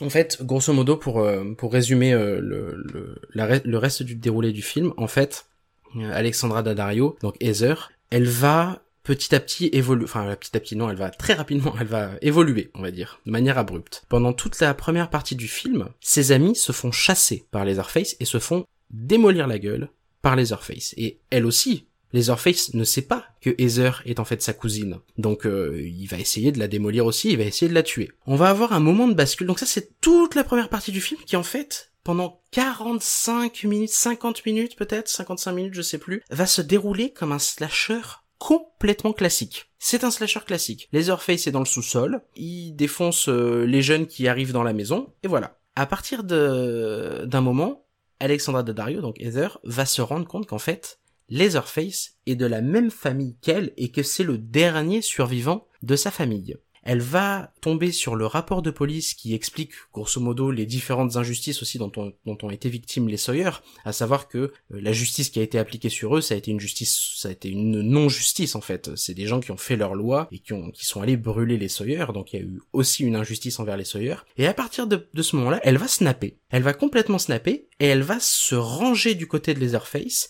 Et dans la dernière partie du film, elle va être en fait, elle va agresser les flics, elle va être violente envers euh, le reste de la société civile, dont certains en fait ont, vieilli et on se rend compte que le maire de la ville, c'est, euh, je crois qu'il s'appelle Hartman ou Bertman, Burt, je sais plus, qui est en fait euh, l'instigateur de ceux qui ont brûlé les Sawyer. Il est devenu maire de la ville et en fait elle va se retourner contre eux et elle va se ranger du côté de Leatherface. Et il va y avoir une partie survival, mais survival contre la police. Et j'ai trouvé ça vraiment dommage parce que grosso modo on a deux films en un.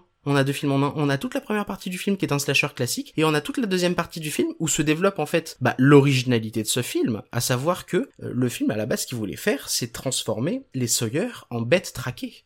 Faire des gros monstres, finalement les gros monstres de 1973-1974, en faire des victimes. Et ça, il ne va le développer finalement que à la fin du film. Et je trouve ça vraiment dommage parce que à la limite, si le film depuis le début, on avait eu, je sais pas, euh, je, réécris le truc, hein, mais si on avait eu euh, Heather qui arrive seul dans la maison, pas avec ses amis, hein, seul. Il y a pas de, y a pas de slasher, il y a pas de massacre. Elle arrive, elle tombe sur Leatherface et Leatherface se rend compte de la marque parce qu'elle elle a un petit tatouage de la, enfin la, une marque du symbole de la famille euh, près de l'épaule.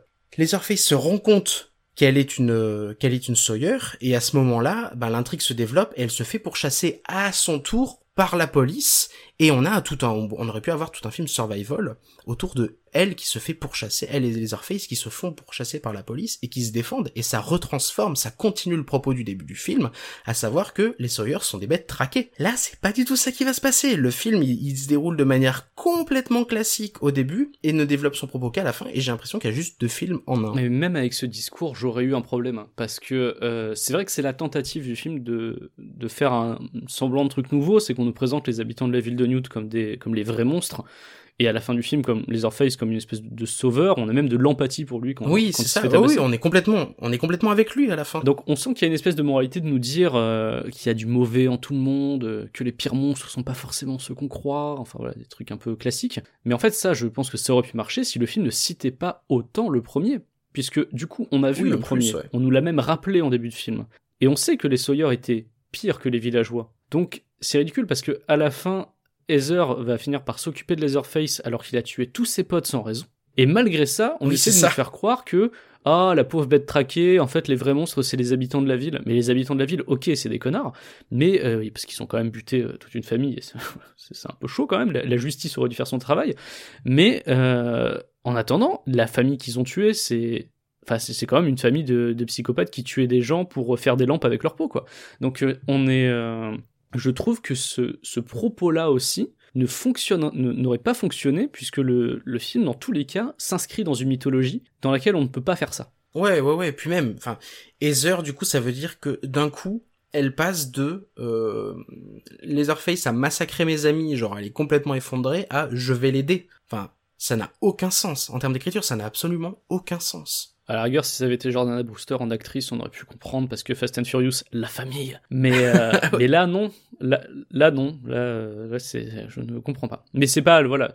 Ça, c'est les gros problèmes, euh, on va dire, structurels du film et de thème Mm. du film. Et du coup, c'est ce qui fait en partie que, que bah, du coup, le film s'effondre, quoi. Mais euh, après, à côté de ça, donc ça, c'est sur le fond, mais sur la forme aussi, euh, le film est catastrophique. euh, voilà, la, réalisation est complètement naze. La 3D est vraiment putassière. On sent que il y a des trucs, c'est fait exprès euh, pour euh, faire légèrement sursauter, d'autres pour mettre en avant la poitrine de l'héroïne. Euh, on a les, les flics, euh, donc voilà, comme tu disais, qui ont des iPhones, mais ça, c'est voilà, ça c'est des problèmes, c'est des petits problèmes. La réalisation, globalement, dans son ensemble est naze. On a des travelling compensés en mode phénomène Raven par moment, vraiment, tu sais, ce moment quand elle a une vision Raven et qu'il y a cette espèce de gros travelling compensé vénère, bah là on en a. Tu vois, on en a dans ce film. On a des ralentis qui servent à rien. Le gore est mal fait. Je veux dire, il y a un moment où un mec euh, se fait couper en deux en gros plan. Et c'est euh, c'est horrible. C'est vraiment très très très mal fait. Les plans qui singent l'original. Et puis même les costumes. Les costumes et les décors. Les décors. Mais, mais à un moment, ils sont, il y a un cimetière à côté de la maison. Et je n'ai jamais vu des tombes Des aussi pierres, fake oui, au je suis d'accord. On, on voit qu'elles étaient en carton, Mais c'est c'est abusé, mais c'est- je- sans déconner. La maison est hyper clean. Et- rien que ça, le masque de Leatherface est mal fait. C'est-à-dire que dites-vous que ce film a eu quand même pas mal de budget et ils arrivent à faire un masque mal fait pour Leatherface. Ah non, mais le production design, globalement, tout ce qui est production design, il y a rien à sauver. Ah non, mais il y a rien. Et puis ça joue mal. Enfin, je sais, des- les flics et le maire surtout. Mais c'est une catastrophe. Et puis, euh, puis c'est beauf, quoi. Enfin, c'est ultra beauf. Et les effets spéciaux sont ratés. Il y a vraiment pas grand chose à sauver de, de, de Texas Chainsaw 3D. Euh, qui n'est, en revanche, et c'est là que je fais preuve d'un tout petit peu plus de compassion par rapport à toi, je pense, qui est également un produit de son époque, qui est un produit aussi de divertissement, 2013 oui, c'est récent. C'est euh, bah, typique des films de 2013. euh, ce- ce- Non.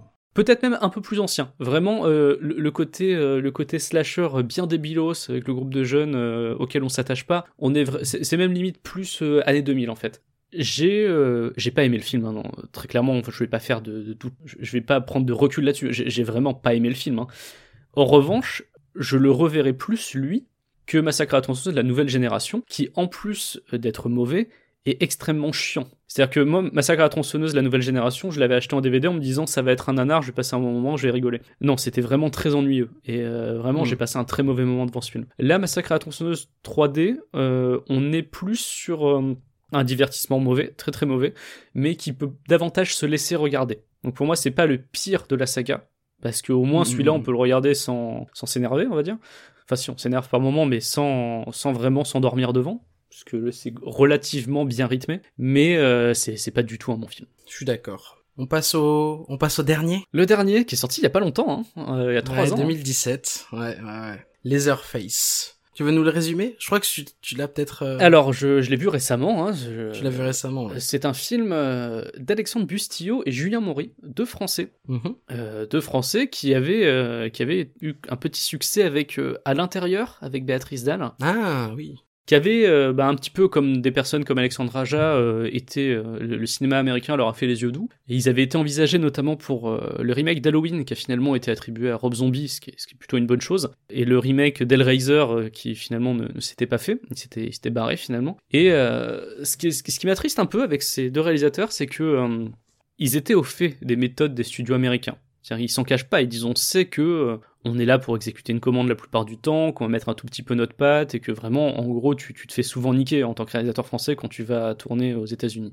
Là, ils se sont fait vraiment euh, niquer complètement. Sauf que ils savaient que c'était une possibilité, mais on les avait rassurés, et c'est ça que je trouve assez horrible, mais j'y j'y reviendrai plus tard. En gros, le film s'est vendu comme un préquel de l'original de 1974. Donc, on a une troisième chronologie qui s'est mise en place finalement. Et une troisième, enfin pas une troisième, mais une énième origin story à Leatherface. Voilà. C'est pour ça que ça s'inscrit, c'est pas dans la même timeline qu'au commencement, qui est sur la famille E8. Là, on est sur donc euh, ce Laserface de 2017. C'est un préquel de l'original. Donc, dans l'ordre, on a ce film-là, Laserface, on a l'original de Toby Hooper, et ensuite on a Texas Chainsaw 3D.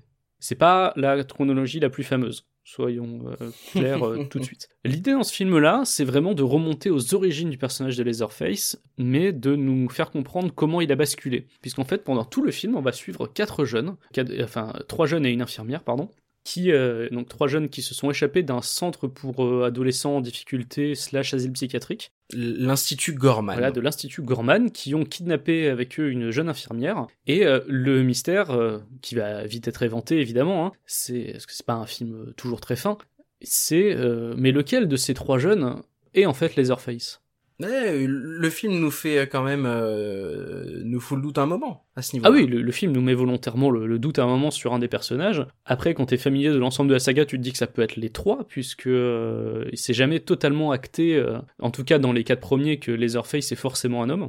Donc voilà. Mhm. Donc, mais bon, c'est globalement, euh, il y a, euh, il y a cette espèce de whodunit au début qui va pas tenir très très longtemps. Mais voilà, le, le pitch du film, ça va être ça. C'est, il y a une loi qui est passée au Texas, donc on enlève euh, le jeune Laserface qui est mineur à un des jeunes de la famille Sawyer qui est qui est mineur, et on va le mettre dans cet institut Gorman, et sa mère Vera va euh, tout faire pour essayer de le sortir de, de cet institut. Et finalement, euh, un soir, Vera, euh, alors qu'elle avait tous ses papiers en règle pour le récupérer, le directeur de l'institut va, va faire traîner la procédure, et donc elle va s'énerver, et elle va euh, déclencher une émeute, en quelque sorte, dans cet institut. Plusieurs, et donc ce groupe de trois jeunes, dont son enfant, on ne sait pas lequel c'est à ce moment-là, vont s'échapper. Ils ont changé de nom. Il faut, il faut savoir que voilà, c'est ça.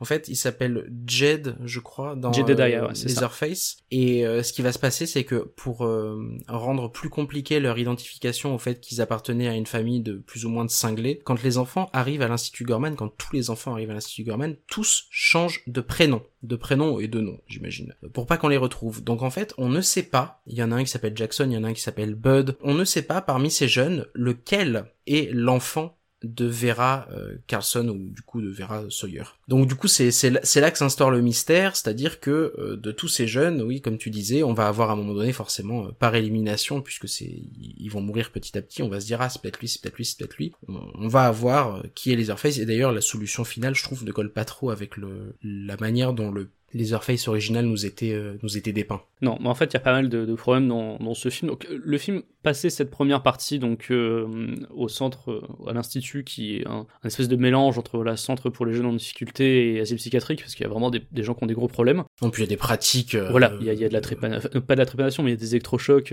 voilà, voilà. Ouais ouais ouais, il y a de la torture. hein. On est vraiment sur, vous imaginez euh, centre de détention pour jeunes, le cliché de film d'horreur.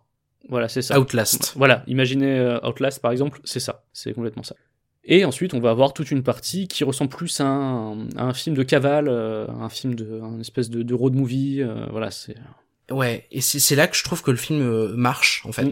Ouais, cette partie. C'est-à-dire que même- même la partie dans l'institut, en fait, je la trouve pas mal. Le film, je l'ai pas trouvé, je suis, je trouve, ne démérite pas à plein de moments. À plein de moments, on sent qu'il y a une tentative de, alors forcément, c'est une énième euh, réécriture de l'origin story de Leatherface, donc on, au bout d'un moment, on commence à en avoir un peu marre, c'est logique. Mais euh, je trouve que le passage par l'institut, la cavale euh, des différents jeunes et finalement la récupération par la mère, puisque la mère va finir par récupérer euh, son enfant, euh, je trouve que finalement c'est pas, euh, c'est loin d'être le pire film de, de de la saga Massacre. Ouais, ouais, non, c'est- pas le pire. Enfin, vraiment, c'est par exemple mieux que Texas Chainsaw 3D et Massacre à tronçonneuse de la nouvelle génération. hein. Oui, Mais euh, le problème problème. que j'ai avec ce film, c'est qu'il ne ressemble euh, ni à ce que voulaient les réalisateurs, ni à ce que voulaient les producteurs. C'est un, un espèce d'entre-deux un petit peu euh, chelou, quoi. Et c'est un film qui... le Laserface d'Alexandre Bustillo et de Julien Maury, techniquement, n'existe pas. Enfin, le film qu'on voit, c'est un... Un film un peu malade, malheureusement, qui a euh, souffert d'énormément de, soucis de production. D'ailleurs, le Julien Maury et Alexandre Bustillo ont, ont rejeté euh, formellement le film. hein. Ils ont accordé des interviews où ils disent qu'ils l'aiment pas du tout. Il y a une interview dans Capture Mag, notamment, que je vous invite à lire, où on voit toute leur amertume euh, vis-à-vis de cette expérience, où ils flinguent le film. Alors, c'est pas la première fois, hein. il y a eu beaucoup d'autres jeunes euh, réalisateurs français qui se sont fait niquer à Hollywood, bien sûr. Mais euh, ce que je disais tout à l'heure, c'est que vraiment, là, il- ça, ça a été un petit peu malhonnête, pour le coup. C'est que Mhm. au début, c'est ce qu'ils expliquent dans l'interview à Capture Mag, c'est que au début, ils ont clairement dit les intentions qu'ils avaient, ce qu'ils voulaient faire, c'est-à-dire de vraiment partir voilà sur ce truc de, road trip, d'origine d'origin story, de montrer euh, le, on va dire en quelque sorte la, santé mentale euh, de du jeune Sawyer qui va petit à petit décliner jusqu'à aller jusqu'au final où il devient Leatherface. Donc c'est censé être un film beaucoup plus posé où vraiment on creuse euh, vraiment le personnage de Leatherface, euh, ça passe par des petits détails et à la fin on comprend pourquoi est-ce qu'il devient Leatherface. Et en fait dans le résultat final c'est beaucoup plus brutal. Le problème c'est qu'ils avaient dit au, studio, donc c'est Millennium Films en l'occurrence, ils avaient dit qu'ils voulaient faire ça. Et euh, les, les producteurs leur ont dit ouais pas de souci, c'est exactement ce qu'on veut, euh, ça roule machin. Sauf que c'est un accord oral. Et quand ils ont rendu leur premier montage, et ben il y a un autre membre de la production qui a dit ah non mais pas du tout, euh, il y, a, il y a pas de référence au film original, euh, qu'est-ce qui se passe Euh, Non non non non, nous on veut une suite à Massacre à la tronçonneuse, hein. enfin on veut un film Massacre à la tronçonneuse. Donc il faut une scène de dîner, euh, il faut la tronçonneuse, il faut machin. Et en fait ils, se, ils ont été complètement dépossédés de leur film. Il y a eu une équipe B qui a tourné d'autres scènes dont ils ne voulaient pas. Le montage euh, final a été donc fait euh, directement par la production, ils y ont pas touché. Ce qui donne ce film, euh, voilà, un petit peu bancal, quoi. En fait, typiquement, le truc, c'est que eux, ils voulaient éviter tous les grands gimmicks de, de la saga qu'on a vu plein de fois. Ça se sent. Ça se, ça ça se se sent sent. dans la réalisation. Ouais, ouais. Sauf que, et c'est là que tu, tu vois, il y a un vrai décalage, c'est que le film s'ouvre carrément sur une scène de dîner ultra poussive, avec vraiment, là on est dans du surjeu total, les courtes focales euh, à gogo avec les gens qui, qui sourient de manière euh, malsaine, enfin voilà, les gens qui crient pour faire les fous, c'est vraiment, euh, c'est une version Chose qu'on ne retrouvera pas dans la suite du film en plus. non, non, non, voilà, c'est ça. Et le- les noms des réalisateurs s'affichent, euh, parce que le générique se fait à ce moment-là, le, le nom des réalisateurs s'affiche à la fin de cette scène, et c'est c'est très ironique, puisque justement, cette scène-là, ils n'en voulaient pas. En fait, cette scène, mais aussi tous les jumpscares artificiels, et la plupart des scènes qui font référence au reste de la saga ont été ajoutées par Millennium, et ont été tournées sans leur consentement par une deuxième équipe. Ce qui est un peu triste, malheureusement. Ce qui est triste, et on sent que c'est un film malade parce qu'on sent qu'il a euh, là aussi, alors, pas, pas de la même manière que, que Texas Chainsaw 3D, mais qui a aussi un peu le cul entre deux chaises. Par contre, je le préfère quand même au remake de 2003. Ah ouais Ah ouais ouais je le préfère ouais ouais, je le préfère quand même sans problème au, remake de 2003 même s'il tord complètement euh, l'héritage euh, de, Massacre notamment parce que on nous a on n'arrête pas de nous dire que euh, c'est l'abattoir qui a rendu ces gens zinzin. Là en l'occurrence Leatherface euh, c'est pas l'abattoir qui le rend zinzin c'est l'institut Gorman. L'abattoir alors que Leatherface est encore un jeune enfant n'a déjà plus trop sa place dans au moment de, de la scène d'introduction. Donc tout le sous-texte de Massacre à la tronçonneuse là pour le coup il passe quand même pas mal à la trappe. Ils ont une ferme, mais voilà. Et du coup le côté zinzin de cette famille là, bah c'est juste ils sont zinzin. Il y a pas de, il y a plus de, il y a plus d'origine on va dire, il y a plus de cause à tout ça. Et euh, surtout Leatherface, on nous- on n'arrête pas de nous le présenter comme quelqu'un qui est un enfant qui n'a pas grandi. C'est un enfant qui n'a pas grandi, Leatherface. Or là, euh, le Leatherface qu'on nous montre, bah c'est déjà un jeune adulte. C'est déjà un jeune adulte. Il a plus les émotions d'un enfant de 8 ans. Euh, Leatherface à ce moment-là. Et c'est pour ça que euh, notre attention se porte sur davantage sur Bud comme étant un potentiel futur Leatherface et pas sur Jackson parce que Jackson, il a la mentalité d'un jeune qui est tout à fait, euh, il, est, il est même tout à fait sain d'esprit, il est tout à fait, voilà quoi, il y a, il y a pas de souci avec lui. C'est le c'est la suite qui va le faire vriller. Malgré ça, je trouvais le film quand même plus intéressant, plus prenant et, et qui tentait et osait plus de trucs que Massacre à la tronçonneuse de, de 2003. Ah mais je je pense que le film que voulait faire euh, Bustillo et, et Maury euh, était beaucoup plus osé que ça, hein, qui voulait vraiment aller à Mm. fond là-dedans. Après, moi je suis pas sûr, en fait en y réfléchissant, que euh, leur projet de film à la base aurait été vraiment meilleur, enfin aurait vraiment été beaucoup mieux que ce qu'on a eu là. Parce que euh, évidemment il y a des soucis euh, qui sont vraiment structurels, c'est-à-dire que le, on sent que la réalisation est faite pour du, plan séquence et des scènes posées et que tout a été ensuite haché pour euh, donner du faux rythme par, par la production. Ça effectivement on le voit, mais je pense que même sous sa forme originelle, c'est-à-dire beaucoup plus lente, beaucoup plus posée, beaucoup plus psychologique, je suis pas sûr euh, que ça aurait marché. En fait, limite, je comprends un peu pourquoi on a retoqué leur, leur version, tu vois. Je pense que ça aurait pas été un film qui aurait séduit un grand public, ce qui était l'objectif avec oui. ça. Hmm, oui, je vois ce que tu veux dire. Maury et Bustillo, s'ils avaient eu les, les, droits par un studio indépendant, je sais pas, par exemple, peut-être pas à 24, parce qu'à 24, ils sont beaucoup plus arty, mais par, euh, par exemple par Blumhouse ou un truc comme ça, qui leur aurait euh, filé plus de latitude, avec un petit budget parce que euh, là on, l'a pas dit hein, mais c'est vraiment un tout petit budget c'est estimé entre 2 et 3 millions de dollars euh, donc c'est vraiment et tourné en Bulgarie et non pas au Texas hein. ce qui est le ils ont fait un beau travail quand même sur le fait qu'il y a certains moments où on s'y croit à peu près même si on est euh, en Bulgarie. Le, Texas est drôlement vert quand même. Hein. Eh bien, dis-toi qu'ils se, ils se sont renseignés et que d'où l'idée aussi dans le road trip de partir comme ça, c'est que le, il y a des zones du Texas, au nord du Texas, qui sont très verdoyantes. Et, en ah. fait, la nature qu'ils ont trouvée en Bulgarie, euh, correspondait en partie à cette euh, nature du, nord du Texas. Donc euh, voilà, ça reste un peu cohérent. Mais c'est vrai que quand tu es habitué à l'univers très aride des précédents films, là ça fait, ça fait très vert quand même. Mais bon, comme ça, hein, et on leur a dit vous tournez en Bulgarie dans nos studios, et eux ils ont insisté pour tourner en dehors des studios aussi, parce qu'au début ils voulaient que le film soit quasi entièrement studio, et eux ils ont fait mais c'est un road trip, on va pas tourner un road trip en mm. studio, ça n'a pas de sens. Donc ouais, non, c'est. L'entreprise à la base était, était un peu, un peu casse-gueule quoi. Donc euh, je, me dis que ça aurait peut-être été plus fin sur le développement du personnage de Leatherface, mais je sais pas si j'aurais préféré le film au final. Je me demande si je me serais pas un peu poliment ennuyé devant le film, euh, devant le film d'origine je pense que je l'aurais largement préféré s'ils avaient euh, si ça avait abouti à leur à leur vision mais c'est vrai qu'il y a aussi quand même le malheureusement pour les, spectateurs aussi que, que nous sommes des fois un petit peu de plaisir à voir ce que c'est qu'un film cassé. Ah oui mais là euh, clairement c'est ça hein, sur ce il y a des volontés qui se croisent et des choses comme ça. Et là il y a aussi le plaisir de voir quand même un film où bah il y a eu une volonté de la part de, de réalisateurs il y a des volontés de la part du studio et tout ça se télescope et, et donne un, un film au final qui, qui, qui, est vraiment étrange, mais encore une fois, que j'ai trouvé quand même bien, euh, bien mieux foutu et bien mieux écrit que le, le remake de 2003. C'est vrai que c'est bien aussi parfois de, un peu comme sur le masque de Leatherface, de voir les coutures du film, de, de vraiment euh, hmm. voir à qu'est-ce qui était l'idée de base. Enfin, Leatherface de 2017, c'est plus un film qu'on va prendre plaisir à, analyser pour euh, pour l'échec qu'il a, qu'il a malheureusement été euh, en termes de, production oui. que, mm. que pour le film en lui-même. Mais ça reste un objet euh, filmique intéressant du coup.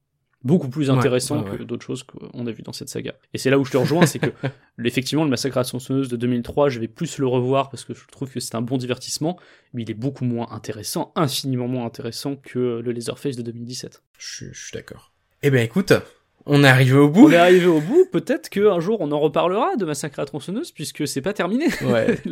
Non, c'est jamais terminé. Cette saga ne meurt pas. Euh, il y a un reboot euh, qui est normalement prévu, qui était censé sortir euh, en 2020, mais bon là je pense que ça va être décalé, qui était censé être produit par Fede Alvarez, donc réalisateur de Evil Dead et, ah, bah, du remake. Ouais, du remake de. Du remake d'Evil Dead. Évidemment, pas de l'original. et d'ailleurs, pour le coup, remake d'Evil Dead, si je devais reprendre euh, remake de Massacre à la tronçonneuse, remake de La colline des yeux, remake de Vendredi 13, tout un tout ce tas de de, de remakes là, euh, remake de Nightmare on Elm Street qui pour moi est peut-être le pire de tous. Oh, c'est le pire de tous. Et eh ben le remake d'Evil Dead est sans doute un des plus réussis sans aucun doute même. C'est même le plus réussi. Je, Moi, je trouve que le, le, euh, alors après, il y a, des, y a effectivement des, des problèmes et c'est, c'est assez beau par moment le remake d'Evil Dead par Fede Alvarez.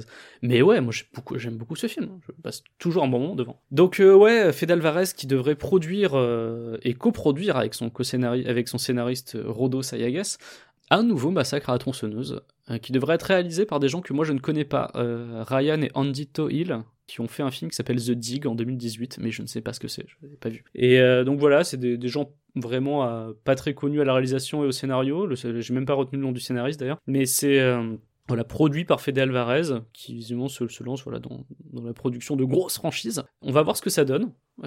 c'est vrai qu'on peut y aller de manière un petit peu frileuse après les, hauts et les bas qu'a eu cette saga. Malheureusement, plus de bas. Donc euh, on verra ce que ça donne. Étonnamment, et ça m'a surpris, il n'y a pas de série Massacre à la tronçonneuse de prévu pour le moment, ce qui est pour- pourtant la mode sur les grandes sagas de films d'horreur. C'est vrai que ça, ça pourrait, mais en même temps, euh, le truc de Massacre à la tronçonneuse, c'est que tout est très condensé. C'est ça, tu peux pas À faire. moins de nous faire une série sur les Sawyer euh, qui de temps en temps attrapent une personne ou en laisse échapper une ou je sais pas. euh, euh, à part faire ça, Non, non, euh, mais tu- tu peux pas. Enfin, je comprends pas trop. euh. Ou alors tu fais un truc vraiment animé en mode itchy et scratchy, où euh, c'est à chaque fois les manières inventives dont il tue euh, des gens, quoi. Ouais, ou alors une série. Ouais, ouais, ouais, ouais, ou alors euh, une, une série plus sur le ton de Massacre à la tronçonneuse 2. Oui, voilà, plus comique, quoi. Ça Mais, pourrait euh, être plus fun, ouais. Mais non, non, il n'y a pas de série prévue, contrairement à, contrairement à Ju-On, contrairement à Wolf Creek, contrairement à plein de trucs. Un Resident Evil aussi. ouais, non, voilà, il y en a, il y en a plein, quoi. The, ouais, The Grudge. C'est vrai qu'il y a eu un remake de The Grudge en 2020 aussi. Oui, aussi, que je ne pas, pas souhaité regarder non plus, mais euh,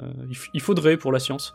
que j'ai vu au cinéma et que Euh, qui se larde dans les grandes largeurs malgré euh, malheureusement euh, peut-être une, volonté de de reprendre un peu la narration éclatée de l'original mais qui n'y arrive pas trop.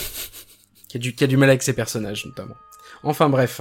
Il est temps d'en finir. Bah écoutez, comme d'habitude, hein, merci déjà d'avoir écouté ce bonus euh, jusqu'à la fin, de nous avoir écouté disserter sur sur cette longue saga qui est Massacre à la tronçonneuse. Vous pouvez évidemment nous retrouver sur les réseaux sociaux, sur Twitter, at IFR Podcast, sur notre page Facebook Charles Mathias, vous pouvez toujours nous laisser des avis sur iTunes, et, euh, et on vous dit ben à la prochaine, je sais pas trop quand est-ce que je vais avoir le temps de le monter, celui-là, il va arriver no- normalement euh, quand même euh, quelques jours après l'épisode sur Massacre à la tronçonneuse, mais on vous dit à bientôt pour... Euh, Un nouveau numéro, d'Inspiré de Ferrel et du Bureau des Mystères qui arrive très prochainement également.